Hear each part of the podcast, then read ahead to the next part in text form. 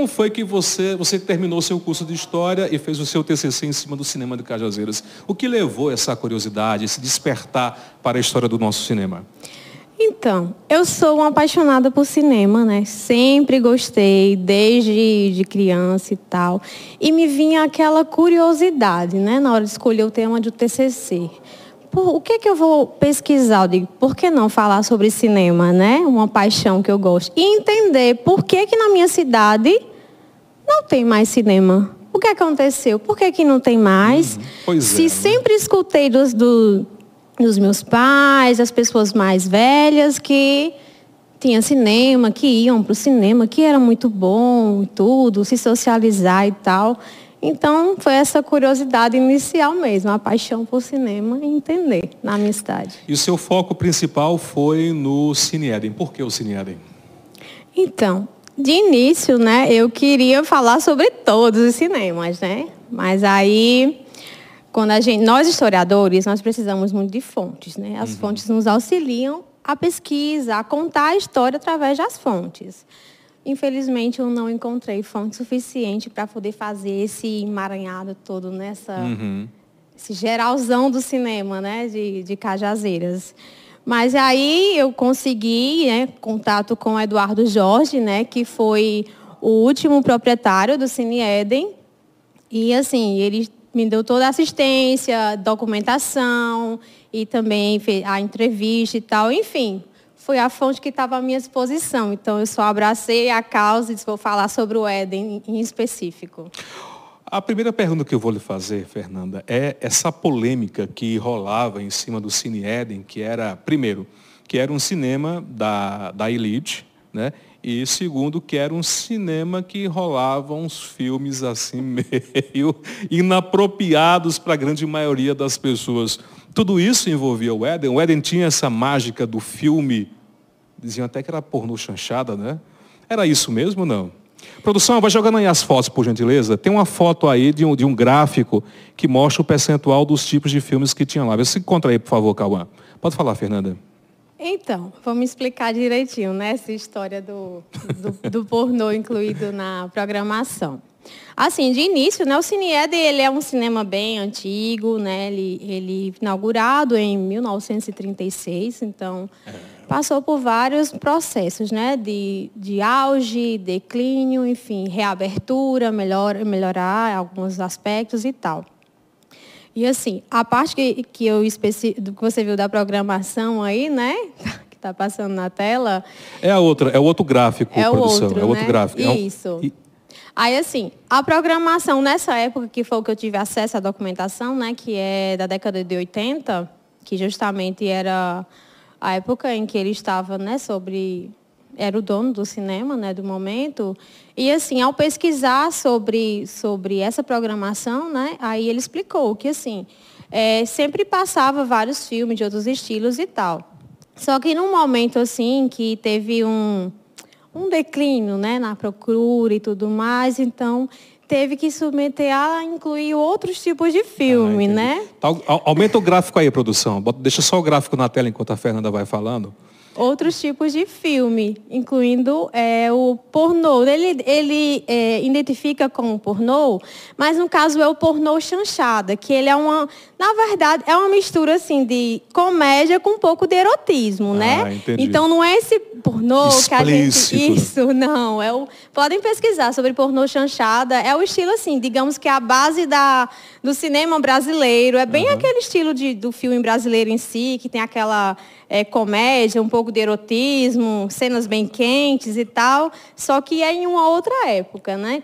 Naquela mas época também, já, já causava polêmica. Já. Mas em um determinado momento tinha realmente os bem mais explícitos e tal. Mas era uma forma, uma estratégia de tentar trazer as pessoas, né? É no, é no gráfico que a gente vê também que depois, do, depois da pornô chanchada tinha um policial, né? Isso, justamente. Tinha também esse estilo policial, também tinha bang bang e tal, comédia. Eram mais os estilos que que se via mais na programação, né? Uhum. Nessa época da década de 80, né? No, no Cine Eden. Muito bom. Vai colocando as produções, as fotos de produção. É, ele, você falou que ele iniciou em 1930... O cinema foi inaugurado em 1936. Lá naquele mesmo prédio? Isso. Mas Na- ele sempre foi Cine Eden ou foi mudando de nome, de acordo com os proprietários? Não, ele sempre. Porque assim, o que, a gente, o que eu tenho de conteúdo assim, da, da história Uhum. para explicar, né? Que foi a inauguração do, do edifício, né? Pronto, isso aí é a foto, essa foto, Isso, pronto. pronto, essa foto é da inauguração. Pronto, segura aí, produção, deixa essa foto aí. Da inauguração do edifício, edifício OK, ok, enfim. ele é um edifício que foi criado na intenção de ter vários outros empreendimentos. Cinema, sorveteria, enfim, outras, outros, Hum. Ah, tipo um shopping, né? Vamos entender assim. Mas para aquela época era esse sentido. Praça João Pessoa, por quê? Porque era é, Avenida Presidente João Pessoa, por quê? Porque tinha uma grande movimentação, a localização privilegiada, era no centro da cidade e tal, enfim. Aí foi passando por vários é, proprietários, né? Ele, ele cita nas falas dele sobre seu Carlos Paulino, que era na época em que ele fala o olhar dele sobre como espectador, né? Porque no meu trabalho eu vejo isso. O olhar dele como espectador e como proprietário do, do Cine Eden. Muito ele bom. comenta sempre da- dessa época assim, nostálgica, de quando ele frequentava e tal, que foi essa paixão por cinema que o fez é, comprar o cinema, né? Só que infelizmente já estava numa época em que já havia uma decadência no cinema brasileiro, que são chamados cinemas de rua, né? É os cinemas isso de é rua. entre os anos 70 e 80, né? Foi mais ou menos isso. né? Isso, justamente. Ele, ele, quando ele, ele pegou o cinema, né, em 1977, foi a data da, que ele comprou, né? O cinema. Então, esse período aí, aí ele tentou é, reformas, melhorar e tal, trazer novos filmes, mas eles que eram muito desafio. Tinha que ir para Recife, atrás de bons filmes e tal. Enfim, bem complicado mesmo tentar manter Era um o gasto cinema. muito alto, E um né? gasto muito alto. Eu lembro que uma das falas dele, ele fala assim que é, tinha que comprar um pacote de filmes, digamos. Ele queria muito um filme. Aí tinha que, para comprar aquela fita, ele tinha que comprar às 10, era o pacote. Aí vinha outros filmes mais, né? Aí era o que tinha que submeter, porque era os estúdios que tinham, né, oferecer e tal, e ele queria muito trazer novidades para a cidade. É um cinema que foi muito comentado. Inclusive teve, teve até, acho que foi um jornal na época, né, que, que é um colunista do jornal, ah, seja jornal São João do Rio do Peixe, uma coisa assim, Rio do Peixe, Isso. que faziam as críticas que estava sujo lá o cinema. teve isso também. Como foi essa história? Isso, que assim, é, isso aí já é uma época um pouco anterior, né? do- da década de, do, do Cine Eden na década de 80. Mas, enfim, tinha essa preocupação, né? Com a higiene do lugar, a questão de manter a organização, né? E tudo. Aí tinha muito disso. Muito bom. Tem alguma curiosidade em cima do, do Cine Eden que você relatou na sua, no seu TCC? Tem algo que eu acho assim muito interessante que ele falou para mim, que assim é a questão do espaço de sociabilização, né, do, do, do Cine Eden. Tinha toda um, uma preparação. As pessoas chegavam, iam pegar o bilhete e tal, ficavam lá de fora e ele nos colocava música clássica para tocar. Então as pessoas Tinha já até música é, antes da sessão, tem toda uma preparação, era todo um espetáculo, realmente. Botava a música para tocar, música clássica, Beethoven. Então, assim, as pessoas já entendiam, "Oh, já está perto de começar a sessão, né? Ah, interessante. Aí tem uma coisa que ele falou que tinha um gongo eletrônico que ele usava. Um gongo? É, para anunciar que, tipo assim, dava, tocava o gongo para anunciar, ó, vai começar o filme. Então as pessoas já se organizavam e entravam, sentavam nos seus lugares, né? Muito bom. Aí tinha todo um. Depois disso, eles que passavam um jornal, umas informações e tal. Nossa, era bem interativo, né? E depois tinha a parte dos trailers, né? Que até hoje a gente vê muito no, no cinema, né? A parte inicial tem os trailers. E então começava a sessão. O espetáculo começava e as pessoas iam assistir. Que coisa a boa. mágica acontecia, né? Do, do cinema. Ele conseguia manter um, um quadro de funcionários. Me parece que tinha um funcionário que trabalhava só para ficar assistindo o filme, é isso? Isso, que até eu falo assim, que me lembra muito, é, o filme é Cine Moderno, o nome do, do filme. Tinha um garotinho que ele, ele começou essa paixão por cinema, ele ia só ajudar, né? Então eu faço essa, essa comparação, que tinha esse garoto que ajudava, né, no projetista, não ganhava nada não, ele só ia para poder a, a entender, aprender como funcionava e poder também assistir aos filmes de graça, né? Que ele não era besta. com certeza, com certeza. Na época, eu acho que tinha.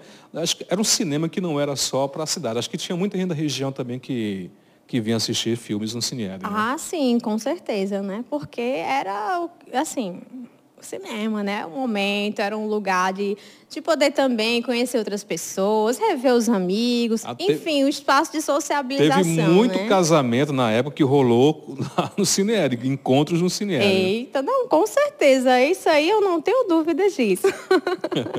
ô, ô, ô, Fernanda, e aí, como você bem falou, né?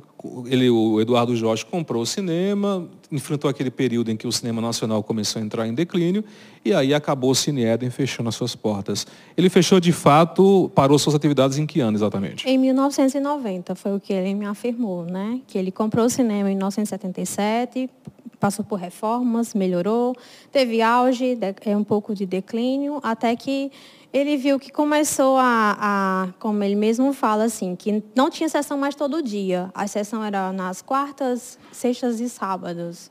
Aí, de repente, começou a ter só sessão quando ele via que formava, né?